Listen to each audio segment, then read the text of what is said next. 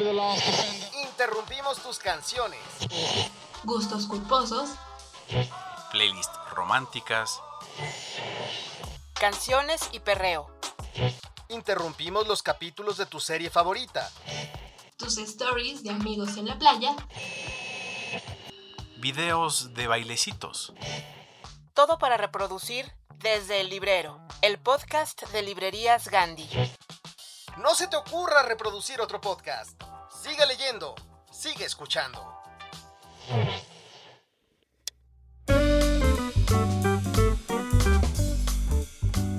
Queridos amigos, ¿cómo están? Yo soy Yara Sánchez de la Barquera. Bienvenidos al último capítulo del 2021 de Desde el Librero. El día de hoy les traemos un programa un poquito diferente. Hicimos un pequeño resumen de algunas publicaciones que tuvimos la oportunidad de leer este año, algunas películas que pudimos ver y sin ningún afán más que provocar el antojo y que se abra el apetito para que consuman más cultura, les traemos junto con el equipo de Desde el Librero unas recomendaciones que esperemos sea de su agrado. Para ello traje al embajador del chisme literario, al Pati Chapoy cultural, al TMC editorial, nada más y nada menos que nuestro amigo José Luis Trueba Lara. ¿Cómo estás, amigo? Espléndidamente bien, requete bien, maravillosamente bien. Feliz, ya se acabó el año, nos vamos a ir de vacaciones, nos vamos a sacar la borra del ombligo, vamos a ser felices una semana o dos. Eso ya es ganancia, no hacer Vamos a- nada. Vamos a tener tiempo de sacarnos la borra, eso está padre. Eso está padre. Sí, la borra acumulada del año, sí. Va a salir como, como de estos, cuando se exprimen un barro con pelos, así va a salir la, la borra del ombligo. ¡No, no! Sí, te lo juro que así va a salir. Le van a cambiar el podcast, cambiamos de tema. Cambiemos de tema. ¿Cuál es el mejor chisme que te tocó este año? A ver, cuéntamelo. ¿Cuál te gustó? ¿Cuál te gustó? Híjole. Mm, no sé, la verdad, mejor empieza tú.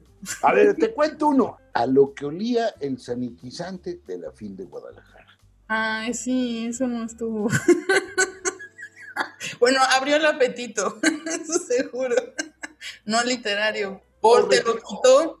O retiró parejas de circulación. Pues, Esto que cuento es fuente de tercera mano, ya no es tan bueno, pero es cierto, la persona que me lo contó siempre es objetiva.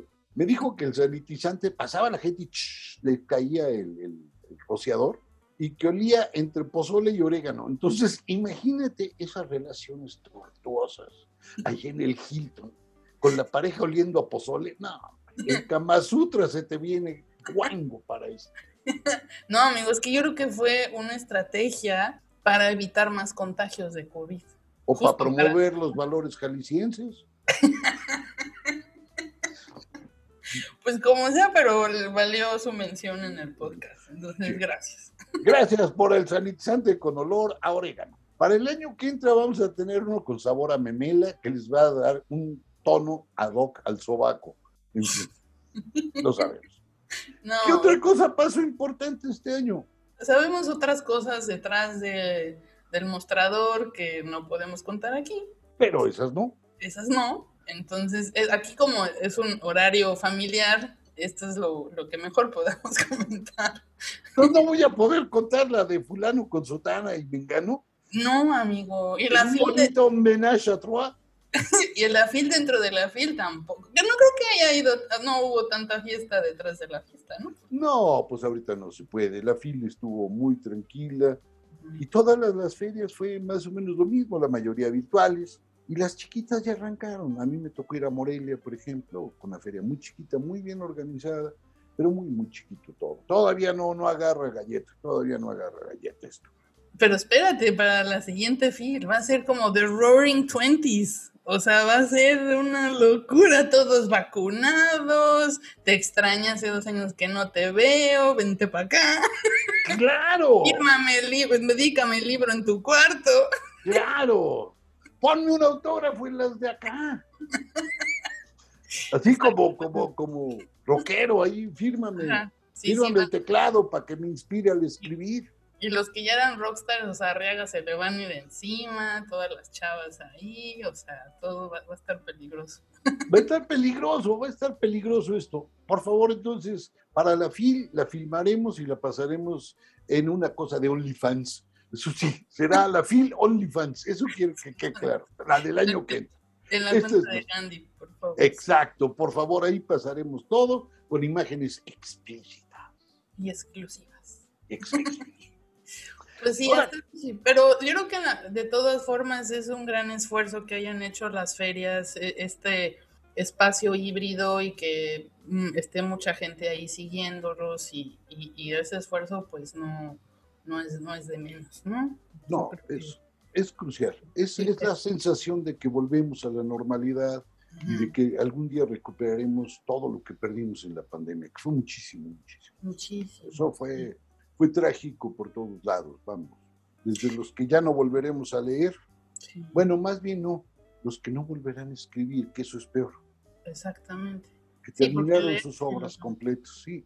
Eh, ni modo, eso es terrible. Pero vamos a algo más divertido, porque si no nos va a dar, nos va a dar el llanto y el ojito Remy. Sí, pero fíjate que, o sea, ahorita que acaban de dar esta semana las, eh, las nominaciones de los Globos de Oro, que es, es un ejemplo muy pequeño, pero podemos ver la desolación de contenido que hay, de las of- ofertas, evidentemente, que se redujeron para todos porque el mundo se detuvo. Son muy poquitas este, películas que están, o sea, una, por ejemplo, Belfast, que se las recomiendo obviamente ampliamente, de Kenneth Branagh, tiene casi todas las nominaciones. No digo que no las hubiera tenido en un año no pandemia, pero ahorita Sí. es más evidente, ¿no? Es Sí, no, no, no, no hay una competencia real. Es un, estado tristón, pues. Pero en el año tristón nos tocó leer de todo. Exactamente. ¿Tú cuál fue la mejor novela que leíste? ¿Quieres empezar por ahí o por no La que ficción? está, la- sí, si quieres novelas. Yo Órale. creo que la que está más cercana a mi corazón este año es por Sofía G. Busali, que ella es una autora mexicana que ya ha escrito sobre otras mujeres. En este caso, esta novela es Lucía Joyce. Se llama Mi nombre es Lucía Joyce, en editorial Dos Líneas. Y ella habla sobre la invisibilización que hubo de la hija de James Joyce porque se le dio un lugar a Lucía como la musa de su papá y en una época donde ella siempre quiso ser libre y hacer su propia, su, propia vida artística, ella era bailarina y no se le permitió hacerlo. Eh, su hermano pensó que ella tenía problemas mentales y desde muy temprana edad se le encerró en un manicomio. Y cortarle las piernas así a, una bailarina a una temprana edad, pues me parece de las cosas más crueles que pueda haber. Y murió, eh, James murió cuando ella también estaba muy joven, en sus 30, entonces ya nadie la rescató.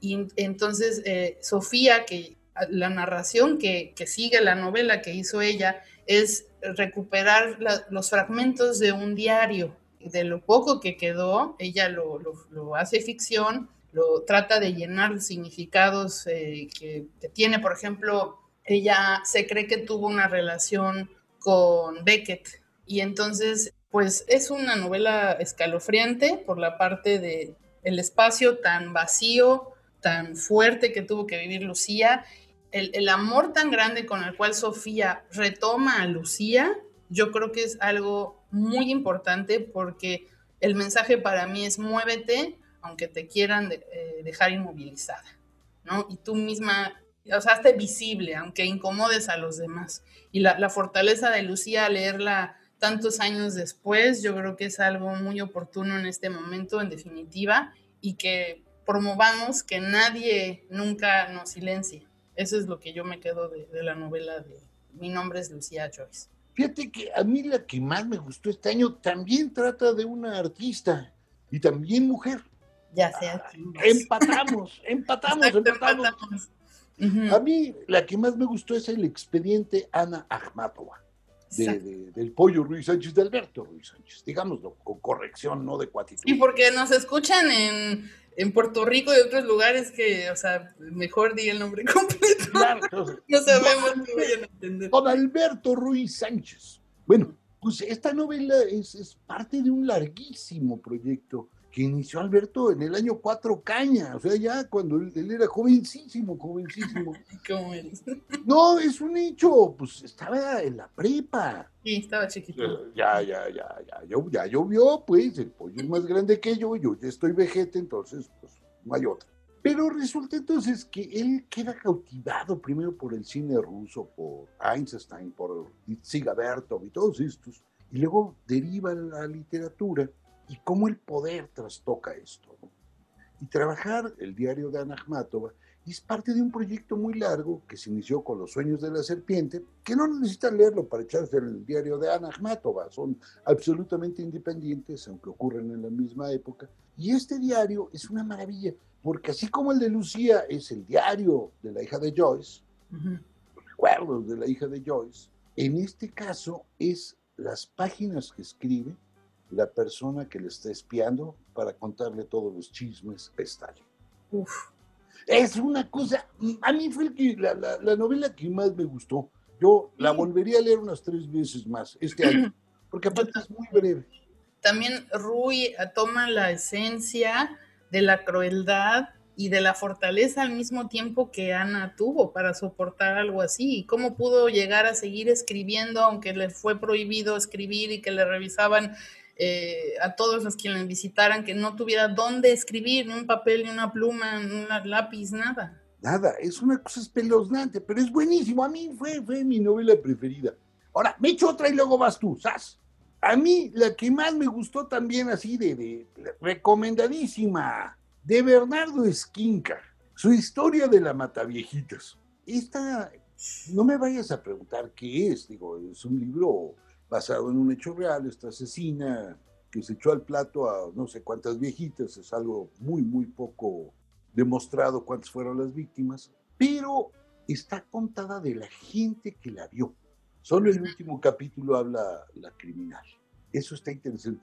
Y Sí. aparte es resultado de un experimento que hizo Bernardo, que a mí me parece que dio resultados sensacionales. La novela no la escribió pensando en el papel, sino que la escribió para estas plataformas, no me vais a preguntar cuál, porque ya se me olvidó, pero no importa, hay 300. Una de estas plataformas de audiolibros. Entonces, como una novela para leer en voz alta, por así decirlo, una novela para ser contada, no leída, pero cuando la lees hay una maravilla. Bernardo logró que todos los que cuentan las historias tuvieran unas voces padrísimas y se lee sensacionalmente bien. A mí es mi, es mi segunda recomendación de novela. De resto leí puras reediciones. No soy, es que andaba atrasado por ahí. Po- Podemos eh, hablar de el- nuestros libros vintage. Ándale. Bueno, no, espérame. Te voy, a, te voy a decir una última novela antes de brincar. Este, Sale, sale, una novela que sí fue publicada este año. Es publicada en Alianza de Novelas, en ADN. Es de Roy Jacobsen. Se llama El Mar Blanco. Y es una novela sobre la desconocida historia de Noruega bajo el nazismo. Y es un deleite porque nunca hasta- pensamos los nazis en Noruega.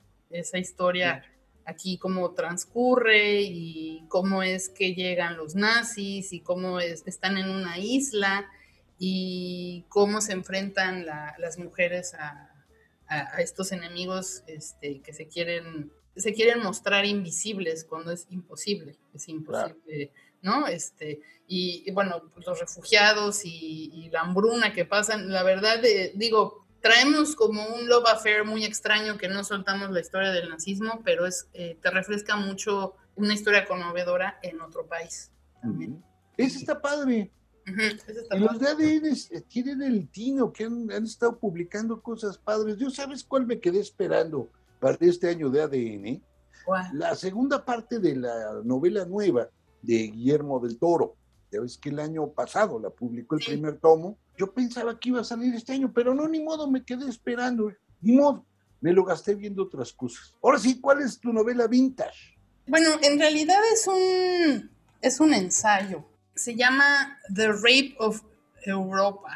Es un libro de 1994 que habla sobre eh, dónde llegaron y cómo llegaron las obras de arte que fueron robadas por los nazis. Otra vez volviendo al tema de los nazis. Claro. que de aquí salió eh, la famosa película este, de Monuments Men, que sale, ahí, ¿cómo se llama? Sale todo el mundo, eso Todo sí el mundo, acuerdo, George todo- George Clooney y todo el mundo.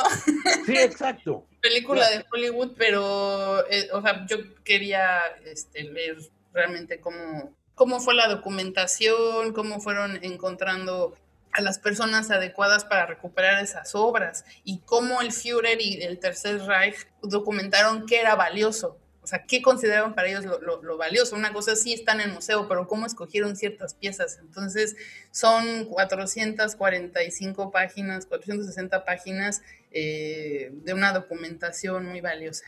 Entonces, se llama The Rape of Europa. No sé si la verdad sí está en español, pero es mi recomendación vintage. Vintage. Yo te voy a dar una vintage, ya que, ya que andes en eso. Ahí te va. Fíjate que la que fue hace como 15 días me le eché.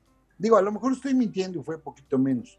Resulta que eh, Sex Barral le compró toda la obra para publicarla de un trancazo a Santiago Roncaglolio. Perdón que lo diga tan feo, pero nunca me ha salido bien. O sea, su papá no lo quería y le repitió el apellido al pobre. En fin, ni modo. Bueno, yo no había leído de él Abril Rojo, con la que ganó el premio Alfaguara, digamos la novela más famosa quizá de él, yo no la conocía. Yo leía sus libros de periodismo que me parecían buenísimos y la vi, no tienes una idea.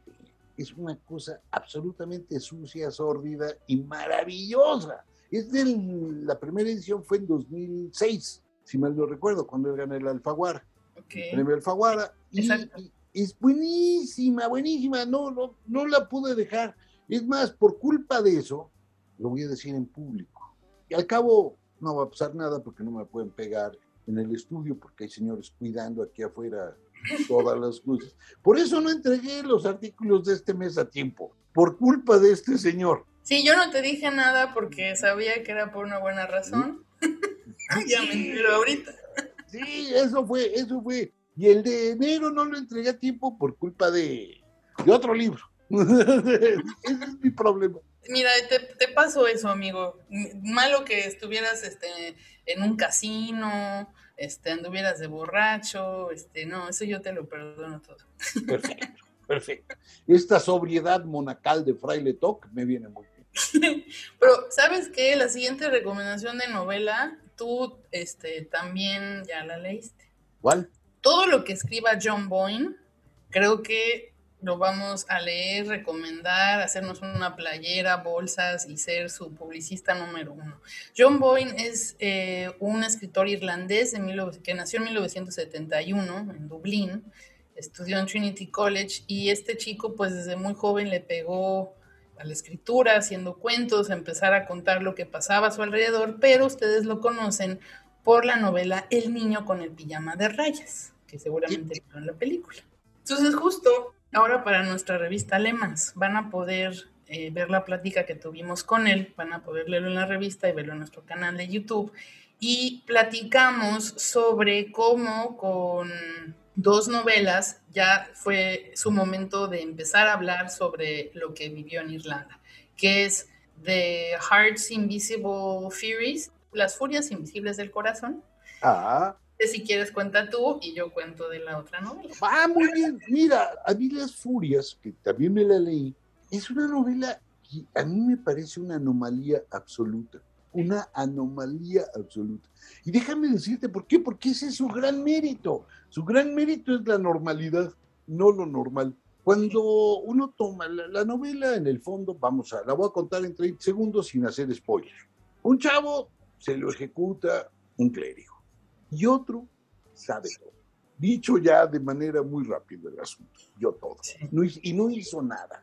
Ese es, digamos, más o menos el, el- el dicho de manera muy simple. Ahora, en este tipo de novelas, lo normal es que el narrador se la pase besándose el pelo y llorando, gritando, que sea una gran denuncia, etc.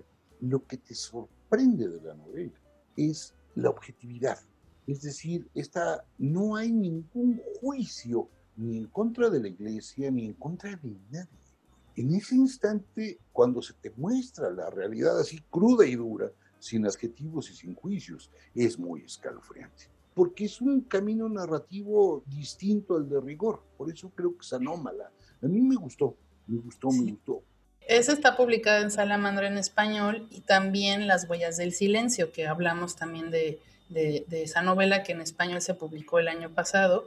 Eh, transcurre en Irlanda de 1970 y o sea, habla también de otra tragedia de las que ocurren en países católicos, sobre una persona que se ordena como sacerdote y como su madre tuvo que, pues, se embarazó de, esa criatura a los 17 años, ¿no? Y como después entró al seminario aceptando una vocación que realmente no quería hacer. Y lo que tú dices es, yo creo que el centro principal de cómo, o sea, el trabajo de John Boyne lo destacamos en este momento por, uno, por hacer como un puente para mí, que a lo mejor es algo, un comentario muy, muy pequeño en, mi mundo, pero a mí me conectó la Irlanda que leíamos a través de Yates, a través de James Joyce, a través de Beckett, a través de una parálisis que nos vendían, ¿no? Por ejemplo, en el cuento de Dublineses de James Joyce, donde en una sociedad que no pasa nada más que tragedias y nadie dice nada y se quedan callados y todos suman al pecado. Y lo que hace John es justo decir, si eso pasó, pero ya llegó una nueva generación donde no podemos ya juzgar, simplemente sabemos que hace eso, pero desde, desde el día de hoy yo me comprometo a no hacer lo que hicieron mis, mis antepasados. y, y hablábamos, él siendo además una persona homosexual, le toca en la publicación, eh, el momento que fue publicado esta novela en inglés, fue el año en el que Irlanda fue el primer país a nivel global que votó a favor del matrimonio gay. Exacto. Entonces la sincronía de su trabajo y el valor que además él determina al decir qué bueno que ahora puedo escribir de esto y no me van a acabar matando como a, o encarcelando como a Oscar Wilde. Claro. Y entonces, pues yo creo que de ahí ya John, es, como tú dices, es un tiburón, es un ritmo en su narrativa. De por sí los irlandeses eh, es una isla de, de músicos, de narradores, de premios Nobel, pero John siendo tan joven, este, sí, yo soy su presidente de club de fans aquí en Ah, muy bien, eso está padre, eso está padre.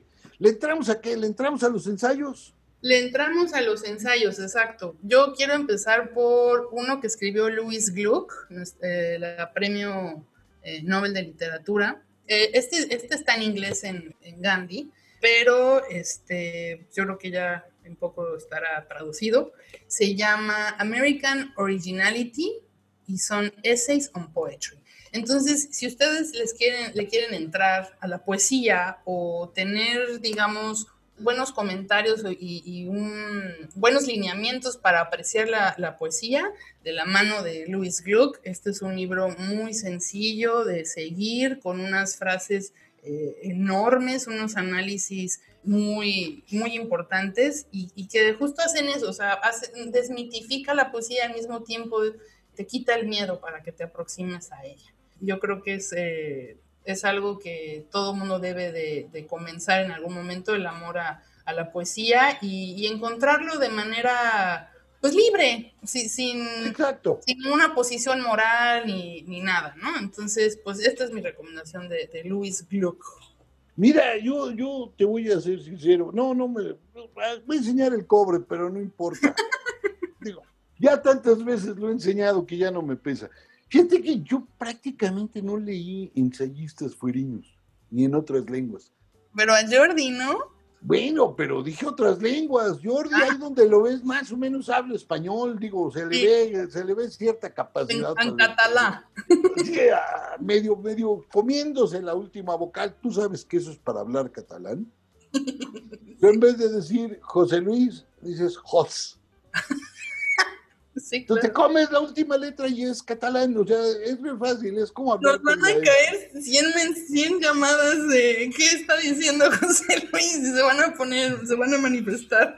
Yo esto lo aprendí por un amigo que se llama Pepe Palau, digo, entonces Pepe es Pepe, entonces pues Pepe es pues Pepe, ya quedó, Pepe, entonces ya ni modo. Gracias es gracias. Entonces sí, sí, sí, está bien, tienes un análisis correcto.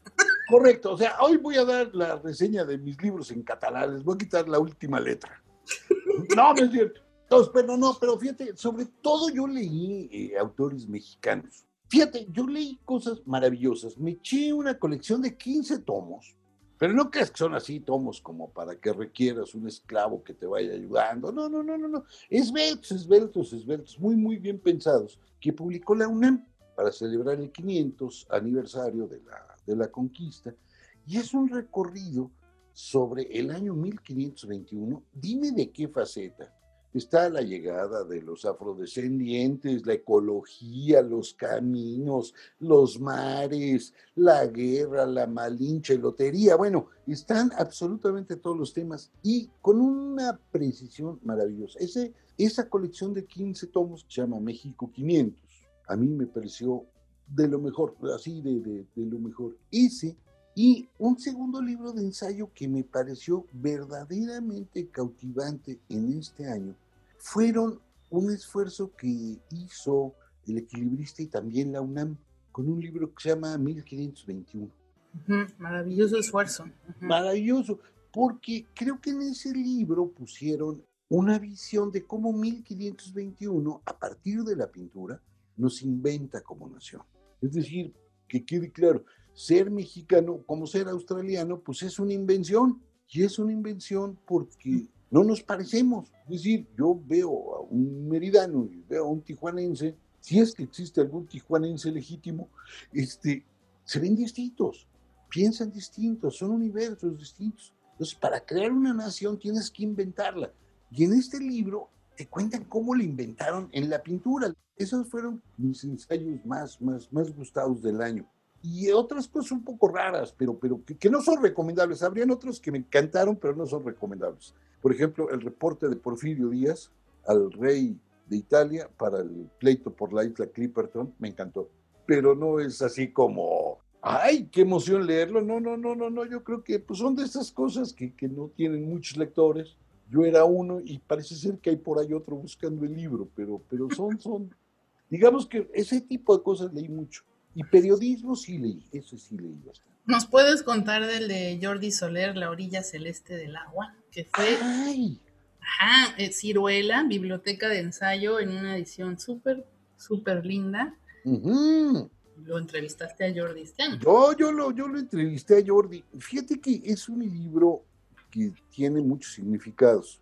En primer lugar, yo creo que para Jordi para la gente que le, que le tenemos aprecio, que lo queremos bien, tiene un significado crucial. El hecho de aparecer en la colección de ensayo de Ciruela lo vuelve ya un autor consagrado no solo como novelista, sino como, como ahora, perdón que lo repito, como ensayista de de veras. Y en estos ensayos hay uno, uno en especial que a mí me gustó mucho. No sé cuál te gustó a ti más, Yara. A mí me gustó su teoría amorosa.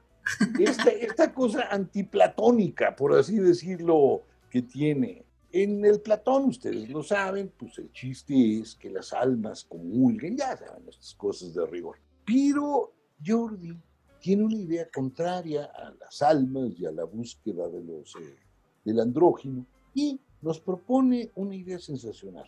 Nuestra pareja ideal no es aquella que nos complementa, no es tampoco aquella que andamos buscando por el mundo, es aquella que es el zapato de nuestra horma, para decirlo de manera clara, precisa y ruda.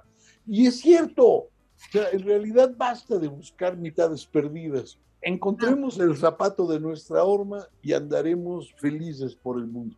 José Luis, déjame contarte que Jimena Santaolalla Abdo obtuvo el séptimo premio Mauricio Chá de literatura Random House por la obra Muerte de un Nahual. La obra ganadora es una novela que revisita la tradición de la literatura lumpen, que históricamente ha puesto énfasis en cuestiones de raza, clase y género, y llegará a las librerías en abril de 2022. El jurado es compuesto por los escritores Cristina Rivera Garza, Julián Hebert, Alaide Ventura, así como Francisco Goñi, gerente de contenido y exhibición de Librerías Gandhi, y Andrés Ramírez, director editorial literario de Penguin Random House Editorial.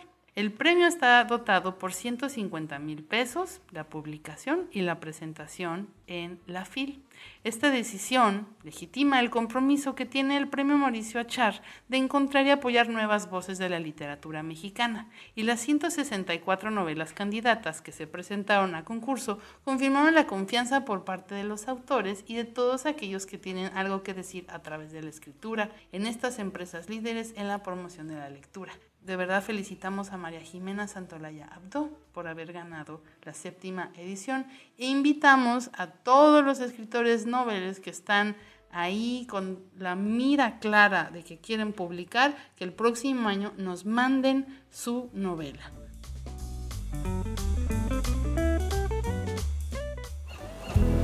W, W, W. Punto. Gandhi. Com. Punto. M. X. Encuentra todo el romance y los libros que quieras en gandhi.com.mx. Pide ya y recuerda que el envío es gratis siempre. En Gandhi Más Cultura y Revista Lemas tenemos mucho que celebrar por este 2021. Este año platicamos con más de 75 personalidades del mundo de la cultura. Entre ellos hay escritores, editores, directores, músicos, ganadores de premios, grandes mujeres y hombres con historias únicas.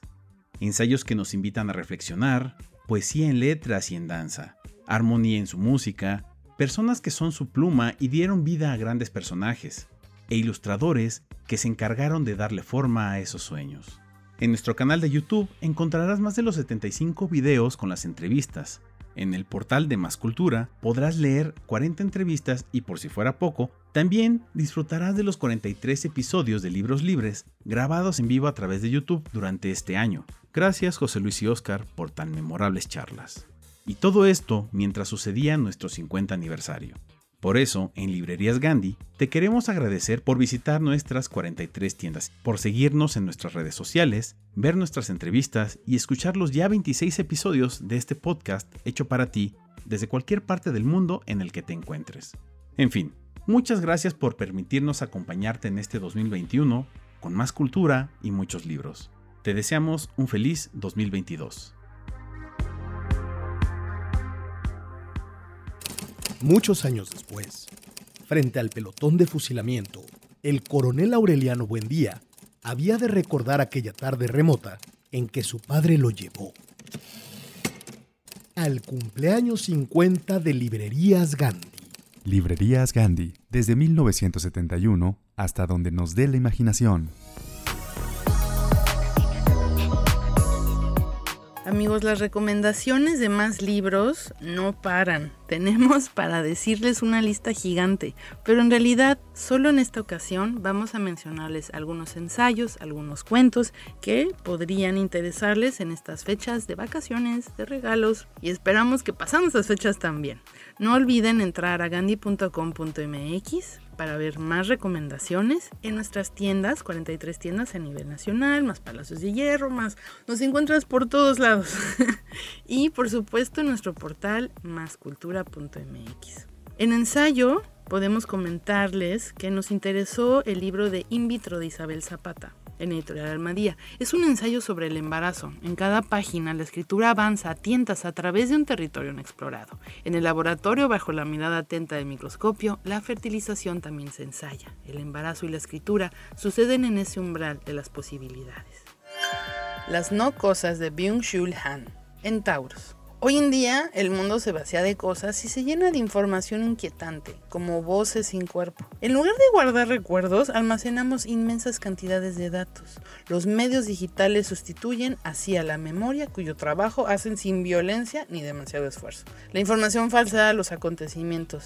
Como cazadores de información nos volvemos ciegos ante las cosas silenciosas. De esto y más habla este ensayo. La imagen compartida, la fotografía digital por André Gunthert en Vestalia Ediciones. Revolución técnica y a la vez fenómeno social, el vuelco hacia la imagen digital se encuentra entre el pequeño número de mutaciones que han transformado radicalmente nuestras prácticas y modificado nuestra percepción del mundo. Este auténtico cuaderno de viaje cuenta la experiencia digital de la obra de André Kunthert, uno de los observadores más agudos del fenómeno visual, y propone una historia pionera de estos nuevos usos. En cuentos te recomendamos algo que quería contarte de Alice Munro en el sello de Lumen. Una vez más, Munro se revela como esa escritora extraordinaria y admirable. Esta escritora maravillosa la lee Joyce Carol Oates, Julian Barnes y Javier Marías con asombro. Estos cuentos inéditos para el español han sido traducidos y te recomendamos que los disfrutes cuanto puedas. Cuentos de maldad y uno que otro maldito por Almadelia Murillo en Alfaguara. 20 relatos en torno a las peripecias posmodernas que, contados con humor negro, evidencian la inocencia con la que nos entregamos un estilo de vida sin pensar y sin comprender que ofrecemos el cuello como víctimas desde la comodidad del hogar y a un clic de distancia del posible asesino. En libros juveniles te recomendamos Almendra de Wong Pyun Son, en editorial Océano Gran Travesía. Yunhei nació con alexitimia, una enfermedad que le impide reconocer y expresar emociones ya que está asociada al crecimiento inferior de la amígdala cerebral, generalmente del tamaño de una almendra. Su madre soltera y su abuela hacen todo lo posible por ayudarlo a relacionarse con los demás y esta es la historia de una vida de tragedia y de cómo él logra salir adelante y encargarse de la librería de libros usados de su familia.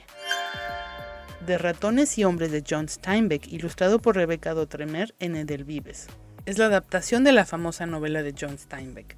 Son tiempos de la Gran Depresión norteamericana. Lenny Small, un grandulón con discapacidad intelectual, y su inseparable amigo George Milton, inteligente y observador, ambos recorren las comarcas rurales de California en busca de algún trabajo que los saque de la pobreza. Ilustrado por la increíble Rebecca Dotremer, este libro es imperdible.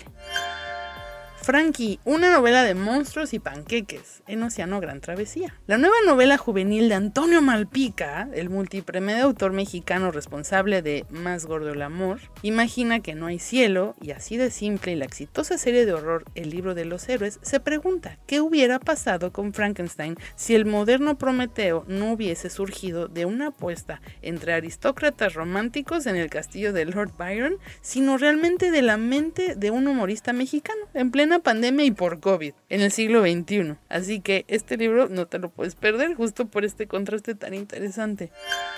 La saga del viajero del tiempo de Alberto Chimal en libros UNAM. Durante varios meses Alberto Chimal escribió a través de Twitter una serie de microrelatos que tomaban como punto de partida el posible viaje que el viajero del tiempo, protagonista de la máquina del tiempo de H.J. Wells, pudo haber emprendido al final de la novela. Estas son pequeñas estampas que representan un homenaje no solo a Wells, sino a la ciencia ficción. Nos transportan al pasado, presente y futuro donde podemos observar el mundo desde puntos sumamente privilegiados. Nos vamos a cruzar con Sor Juana, con William Blake, con Poe, con Jane Austen, personajes literarios también como Elena de Troya, Drácula, el hombre invisible. La verdad es una delicia este libro. Y para terminar, ¿a dónde va ese tren? de Rodrigo Morlesín en Planeta Infantil, México. Una historia inusual con un toque de Alicia en el País de las Maravillas, pero con su propio carácter y un final que es a la vez sorprendente y poderoso. Así es, Leonard, S. Marcus y Lisa y Jim están con su padre a punto de abordar el tren púrpura y juntos emprenderán un viaje extraordinario. No se lo pierdan.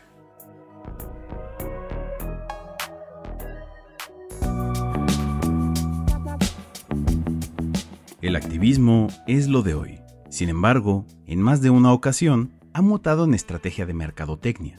Una visita a cualquier centro comercial, además de ofrecernos la posibilidad de emborracharnos la mirada con todas las maravillas, nos permite pasear por las causas de moda y por lo que algunas empresas hacen para apoyarlas. ¿Qué podemos pensar ante estos hechos? A golpe de vista, la respuesta a esta interrogante bien podría ser bifronte. Uno de sus rostros sonreiría ante los resultados de las políticas de responsabilidad social de las empresas, y en más de un caso se podrían presumir sus logros. Sin embargo, su segunda cara haría una mueca para remarcar que solo se trata de una declaración o de una práctica que busca ocultar lo que en realidad sucede. Con los grupos de activistas ocurre algo casi idéntico. Algunos de ellos, abiertos a la discusión, han tenido logros importantísimos, pero otros, los cercanos al fundamentalismo, poco o nada han aportado a la solución de los problemas que los animan. Ante estos hechos, en el número 151 de Lemas, nos adentramos en esta actividad indagando los riesgos del activismo de temporada y nos preguntamos sobre los límites de estas acciones en el mundo en el que vivimos. porque alzar la voz por los que no pueden hacerlo no puede ser un ejercicio de frivolidad, sino la más sincera demostración de empatía.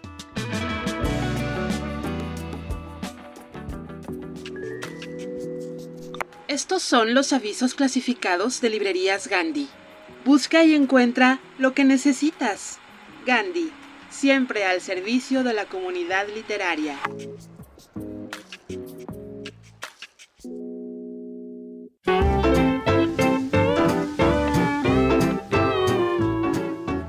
Atención, por temporada navideña tenemos en renta los espíritus de las navidades pasadas, presentes y futuras para que se le aparezcan en Nochebuena a esos familiares tacaños y egoístas y les muestren lo mal que se ven peleando por los terrenos de la abuela o preguntando por el novio o la novia. Cambien la actitud grosera de sus tías y tíos con estas apariciones y les aseguramos que nunca volverán a hacer preguntas incómodas en la cena de Navidad. Para mayor información, comunicarse con el señor Charles Dickens, autor de este clásico Cuento de Navidad. En Juguetería Drosselmeyer fabricamos gran variedad de juguetes para la Navidad de sus pequeños. Aproveche las grandes ofertas que tenemos para usted. Hermoso cascanueces tallado en madera, de finas piernecillas y grande cabeza, de rostro bondadoso y dientes muy blancos y afilados. Consígalo ahora con el 20% de descuento. El rey de los ratones y su ejército de roedores se venden por separado, tal como lo vio en el ballet de Tchaikovsky no pierda la oportunidad de adquirir a nuestro héroe de todas las navidades, el Cascanueces, entrañable y famosísimo personaje escrito por E.T. A. Hoffman. Se vende cajita de cerillos para encender chimeneas y fogatas en esta víspera de Año Nuevo. No he vendido nada en todo el día y tengo mucha hambre y mucho frío. Cómo me gustaría estar en aquella habitación cálida de mis ensoñaciones, con la mesa puesta cubierto con un blanquísimo mantel y fina porcelana, comiendo un delicioso pato asado relleno de ciruelas y manzanas. Este anuncio nos lo compartió la pequeña cerillera antes de emprender un largo viaje en compañía de su abuelita. Si quieres saber cómo partió esta bella alma, puedes consultarlo en el cuento de Hans Christian Andersen, sin duda uno de los más tristes de estas fechas. Venta de segunda mano. Adquiera precios increíbles todo lo que me robé de Villa Quien.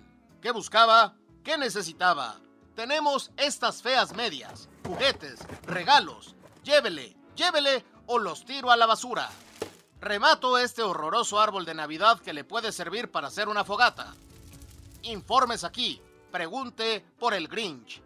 Este peculiar personaje creado por Dr. Zeus se ha robado la Navidad y ahora quiere poner a la venta todos los sueños e ilusiones de los habitantes de Villa Quien. ¿Alguien quiere pensar en los niños? Viva una experiencia única, mágica e increíble. Celebre Navidad desde el espacio.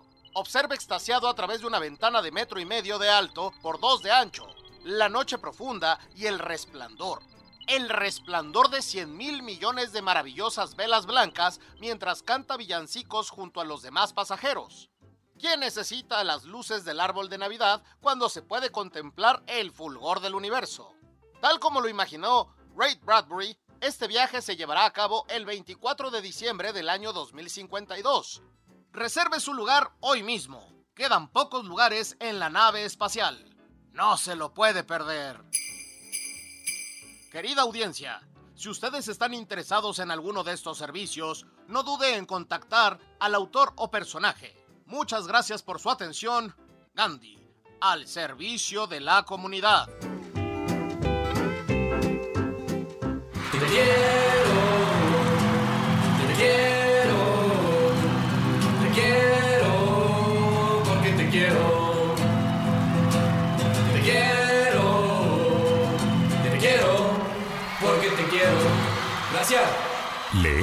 Incrementa tu vocabulario.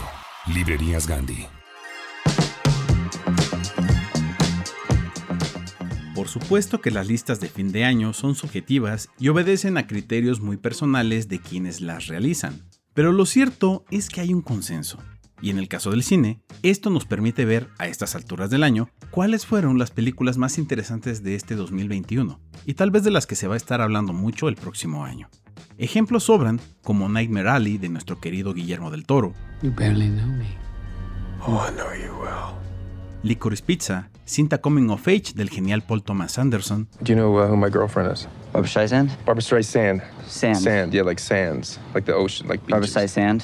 La comedia apocalíptica Don't Look Up del controversial Adam McKay. We discovered a very large comet. Oh, good for you. It's headed directly towards Earth. O la sorprendente estética de Last Night in Soho del talentoso Edgar Wright. Hello, you're a gorgeous creature. What's your name? Sandy. Care to join my friends tonight, Sandy? Thanks. But I'm here to meet the owner. I am the owner. Oh, I doubt that. También podemos destacar las biopics de la temporada. Entre ellas se encuentran Bean de Ricardos, una película escrita y dirigida por Aaron Sorkin y que relata la vida detrás de cámaras en la relación entre la comediante Lucille Ball y su esposo Desi Arnaz. Lucy guesses some names. Yeah, teasingly. And the script indicates that Ricky takes his hands away from Lucy's eyes, turns her around, and says, No, it's me. O King Richard, que nos relata la historia de superación que llevó a convertir a las hermanas Williams en las máximas atletas del tenis. Venus and Serena gonna shake up this world. Mención aparte merece Coda, una película sobre una familia que no tiene la capacidad de oír, salvo una de las hijas que vive un dilema entre el deber y el querer ser. Most people who are terrified of singing don't sign up for choir. Other kids make me nervous. I used to get made fun of. Por supuesto, no podemos dejar de lado el remake épico musical de West Side Story, con un contexto mucho más realista que la original y bajo la dirección de Steven Spielberg, que revive la vigencia de este clásico de Broadway de los años 60. Tonight, tonight,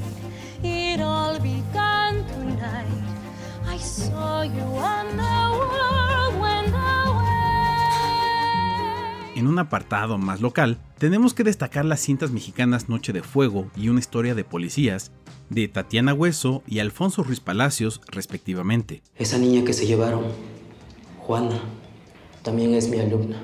Ustedes son las mamás de mis alumnos y me gustaría que me dijeran qué saben sobre lo que pasó. Películas que nos recuerdan que en México todavía se hace cine, pero falta público. Pero 2021 también significó el regreso de las grandes adaptaciones de la literatura en el cine, en este caso con una nueva adaptación de Dune, el clásico de la ciencia ficción de Frank Herbert, una cinta mucho más fiel a la extensión de la obra y a los temas tan profundos que toca. Now our traitors will live. My lord, you gave your word to the witch. She sees too much. I said I would not harm them, and I shall not. But Arrakis is Arrakis, and the desert takes the weak. Pero sin duda, las películas que más han significado para el cine de este 2021, y de las que seguramente se hablará mucho en los próximos meses, son The Power of the Dog, un crudo western de la autoría cinematográfica de Jane Campion, y que sigue siendo recordada por el suceso que en su momento fue El Piano. I wonder what little lady made these. Actually, I did, sir. My mother was a florist.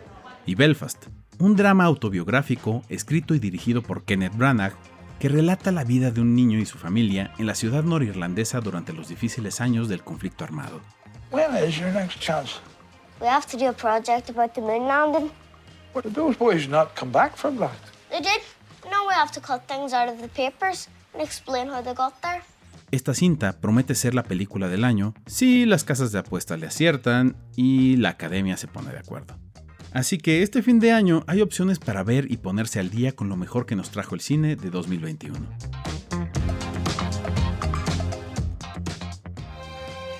www. Punto. Gandhi. Punto. Com. Punto. MX. Encuentra todos los dramas y libros que quieras en ganti.com.mx. Pide ya y recuerda que el envío es gratis siempre.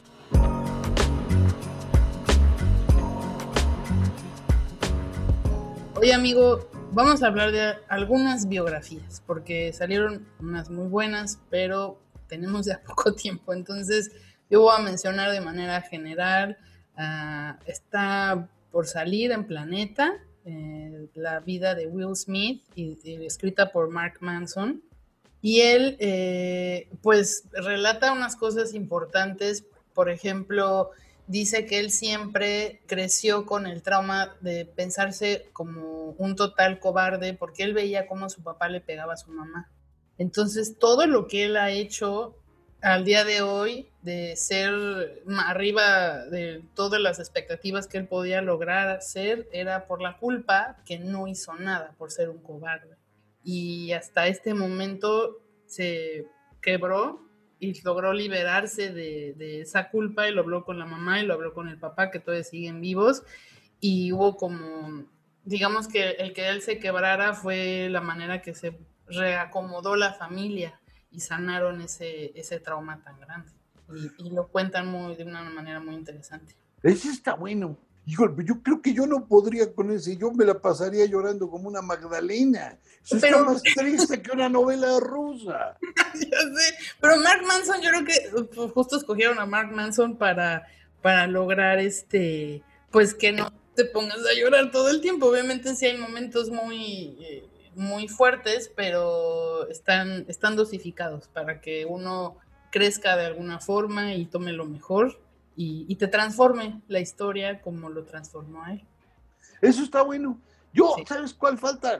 Bueno, no, no sé si es en estricto sentido una biografía. El trabajo de Frida que publicó Thatcher, la obra total, uh -huh. que ya lo había hecho antes con Diego, lo hizo cuando Diego todavía no trabajaba de esposo de Frida, pero hoy tenemos la obra total de Frida y yo creo que es un libro que para los fridómanos va a ser como crucial. Y para los no fridómanos creo que también puede ser una confirmación de muchas cosas. Es decir, es un trabajo monumental el que hicieron, obligado, pues. O sea, el único problema que tiene es el tamaño. Ahí sí necesitas un par de esclavos para que te ayuden a llevarlo en el metro. O sea, llevas un par de esclavos porque si no se te des... O al pípila, es tamaño pípila, tamaño losa de pípila. Salvo eso que es inmenso, pero es, es un libro importantísimo. Y el libro del escándalo nos falta también. Ah, pero este, espérame, te, te pago ese libro con nota de biografía. A ver, viene. The Tales of Life and Music de Dave Grohl, que apenas va a salir en español el, el, próximo año. Y lo interesante es que Dave escribe muy bien, porque luego leemos unas disque autobiografías eh, de varios músicos que yo, yo te podría recomendar que sí fueron escritos por, por músicos, son pocas, obviamente Springsteen sí lo escribió, también tenemos a Billy Idol. Y entonces cuando eres fan del artista que escribe la autobiografía, pues hay una familiaridad muy agradable porque pues ya estás enamorada de su manera de escribir, ¿no? Entonces que te cuente cosas como que, por ejemplo, Dave empezó a practicar la batería eh, jugando con almohadas porque no tenían dinero para comprarle una batería y tuvo eh, esa práctica que le pegaba tan fuerte, todavía puedes ver esa, esa huella claro. al día de hoy, o sea, es un animal literal, ¿no? De, sí. de los mopeds, así pegándole, porque pues le pues, estuvo practicando muchos años, o sea, bueno, creo que un año o año y medio, o sea, mucho tiempo para alguien así pequeño, de, de corta edad, pero que le dedicó muchas horas diarias, y, este, y eso le, le, le ayudó a, casi, casi su primera banda fue con uno de este, una banda que él era, fan y, en poco tiempo fue como escogido por los dioses del rock para evidentemente llegar a Nirvana y de ahí todo el, trauma, todo lo que le costó brincar a hacer su propia música y hacer la banda que él quiere tener y no es la banda de nadie más más que la de él, ¿no? Entonces, pues su, sus sonidos y su manera de, cómo aprendió la, música están en este, en este libro y también el audiolibro es un agasajo. Es un agasajo. Fíjate, ¿sabes cuál biografía yo me eché de músico? A ver. La de Miguel Bosé. Ah, a ver, cuéntame, sí. Esa está muy bien. Miguel Bosé escribe espléndidamente bien. Y es una historia verdadera. Vamos, a ti que te gustan estas de vamos a sufrir y crecemos. Como un secoya te vas a dar si la lees. O sea, cuando digan, ¿quién viene ahí, Gulliver? No, es Yara que se echó la de Miguel Bosé porque él padece el horror de vivir rodeado de monstruos. Oh. Imagínate que tu papá es Miguel Dominguín, que tu mamá es Lucía Bosé, sí. que los invitados a la casa es Picasso y compañía. Sí. O sea, esto se oye muy padre, muy Pero padre. No. No, no, no, es, es, es, una bronca existencial atroz. Está verdaderamente bien. El hijo del Capitán Trueno, a mí me gustó y aparte yo la leí por obligación. Pero acabó siendo un gusto. Sí, porque ya ves que Pati está clavadísima con Miguel Bosé. Entonces yo dije, hay que conocer a la competencia, porque si no, aquí me va a dar vajillas este, man. Entonces yo dije, vale más al enemigo, hay que conocer. Y lo acaba de presentar en la FIL, ¿no? Sí, yo no le practiqué un atentado porque dije, bueno, me van a agarrar, se van a dar cuenta que soy yo y la culpable es la Pati. Entonces, por eso decidí que no iba a haber atentado contra Miguel José. Y aparte me parece sensacional. y la última, el chisme. El libro más chismoso del año y peor leído del año. Exacto, ahí, nos dimos cuenta, cuando empezaron en la prensa a hablar de este libro, nos dimos cuenta, nos percatamos de la manera más terrible, una verdad que ya sabíamos, de la poca comprensión de lectura que existe en el mexicano. Con esto es como la publicidad más grande para lean, por favor, porque no entendieron de qué va este. No entendieron de que en las noticias del espectáculo leyeron, vamos, ni la cuarta de Forros completa, leyeron el 1, 2, el tercer párrafo de la cuarta de Forros y con eso hicieron una noticia. Me refiero al libro de Anabel Hernández, Emma, las otras señoras del narco. Es un libro verdaderamente bueno. Yo, vamos, les voy a confesar, me faltan exactamente 60 páginas y por culpa de Yara no lo estoy terminando, pero ahorita ya vamos a acabar y me voy a ir a leer mis 60 páginas. Lo empecé ayer. Y la parte del mundo del espectáculo que ha tenido publicidad es la menor. Lo demás, perdón que lo diga, son historias escalofriantes. Escalofriantes. No, no, no medianías, porque son las esposas comunes y corrientes. Perdón que lo diga así, no es la, fi- la figura que sale en la telera, ni nada por el estilo, ni la que canta con escasa ropa. Es- es- son las, las mujeres con las que se casaron y son unas historias que, bueno, ¿se acuerdan de Scarface? Igual, pero en trágico. O sea, como no. Michelle Pfeiffer, pero trágico. De la vida real, de la Rosa de Guadalupe. Ándale, no, no, no, no, no. O sea, es- a mí me, me pareció un gran libro que fue muy bien anunciado gracias a un error de lectura. Exacto. Bueno, mientras vendan mucho, eso ya. Vendan mucho, lean mucho, regálenlo en Navidad. No, mejor que regalen los míos. Yo digo, perdón, señora Anabel, disculpe usted, pero en esta casa también tenemos la costumbre de desayunar, entonces mejor no regalen de ella. Sí, compren libros de José Luis, por favor. Esos son mejores, digo, no, no importa que sean peores. es eso.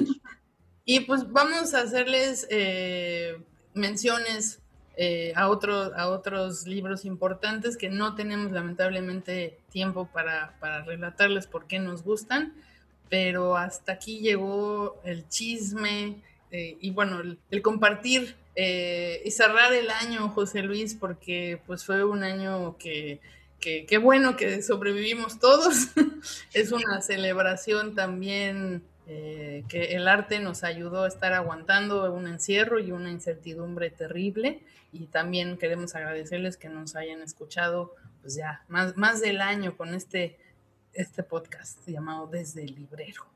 Pues desde el librero, ahí nos vemos el año que entra. No me extrañen, no nos extrañen, vamos a estar, como decíamos al principio, sacándonos la borra del ombligo a ver si se nos ocurre algo maravilloso para el año que entra. Cuídense y no se den besos con desconocidos. sí, no, desconocidos no. Como siempre, pueden escuchar todos los podcasts anteriores y pueden además entrar a revistalemas.mx para ver y leer y ojear y descargar los 151 números que tenemos.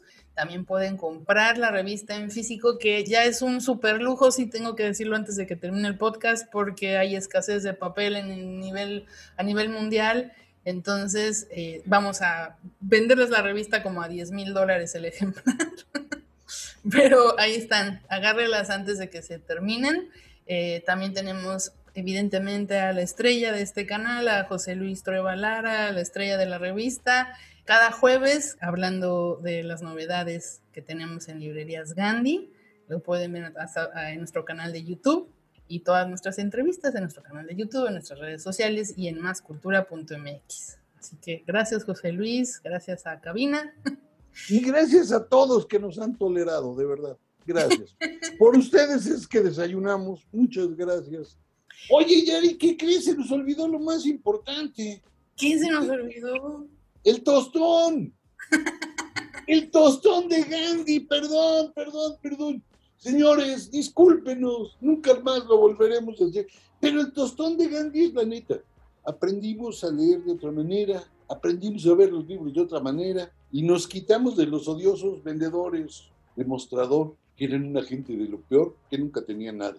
Que no te explicaban nada. Exacto. Gracias a Gandhi. Gracias por su tostón.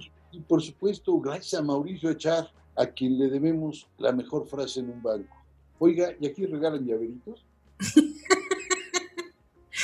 Pues sí, por supuesto, gracias a Librerías Gandhi y a toda la gente que trabaja en las 43 librerías y en el sitio y en las redes sociales. Hay muchísimas personas detrás eh, del esfuerzo tan grande para que eh, el mundo lea. Porque quienes nos están escuchando en España y en otros lugares pueden comprar en línea. No es un comercial, es nada más en serio el esfuerzo que se ha hecho desde 1996. Pueden comprar el libro que quieran, la revista que quieran, hasta allá, ahí les va a llegar. Entonces, pues, con, por supuesto, gracias por este esfuerzo y sigan leyendo, sigan escuchando. El siguiente capítulo vamos a tener a Rodrigo Morlesín para que sepan qué regalarle a esos niños para cuando, bueno, si es que celebran eh, Reyes. Reyes, son para Reyes. para Reyes. Son para Reyes. Entonces, ese es para el 6 de enero. Y si no regalan para Reyes, no importa. Regálenle libros a sus escuincles. Se van a estar quietos. Y los van a mantener a ustedes también. Un niño que lee desde chico va a hacer algo bueno en la vida. Les ah, déjame avisarle a mi hijo que se ponga a leer. No, pero es un ejemplo, es un gran ejemplo. O sea, tu hijo es, es médico, o sea, no es un rufián. Ay, es un gran lector. Niño leído es un niño profesional. Sí, sí. Pero lo de mantener no le he caído el 20, lo voy a mandar un curso ahí a Gandhi para que le den lo de mantener al papá hecho un aragán, que cree la Fundación José Luis Trueba, para José Luis Trueba, con la beca José Luis Trueba, que solo se dará una vez en la vida. Nos escuchamos pronto. Muchísimas gracias. Adiós amigos.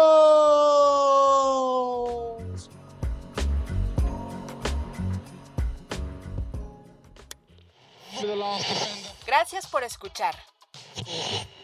Te esperamos en el siguiente capítulo de Desde el Librero. Sigue leyendo, sigue escuchando.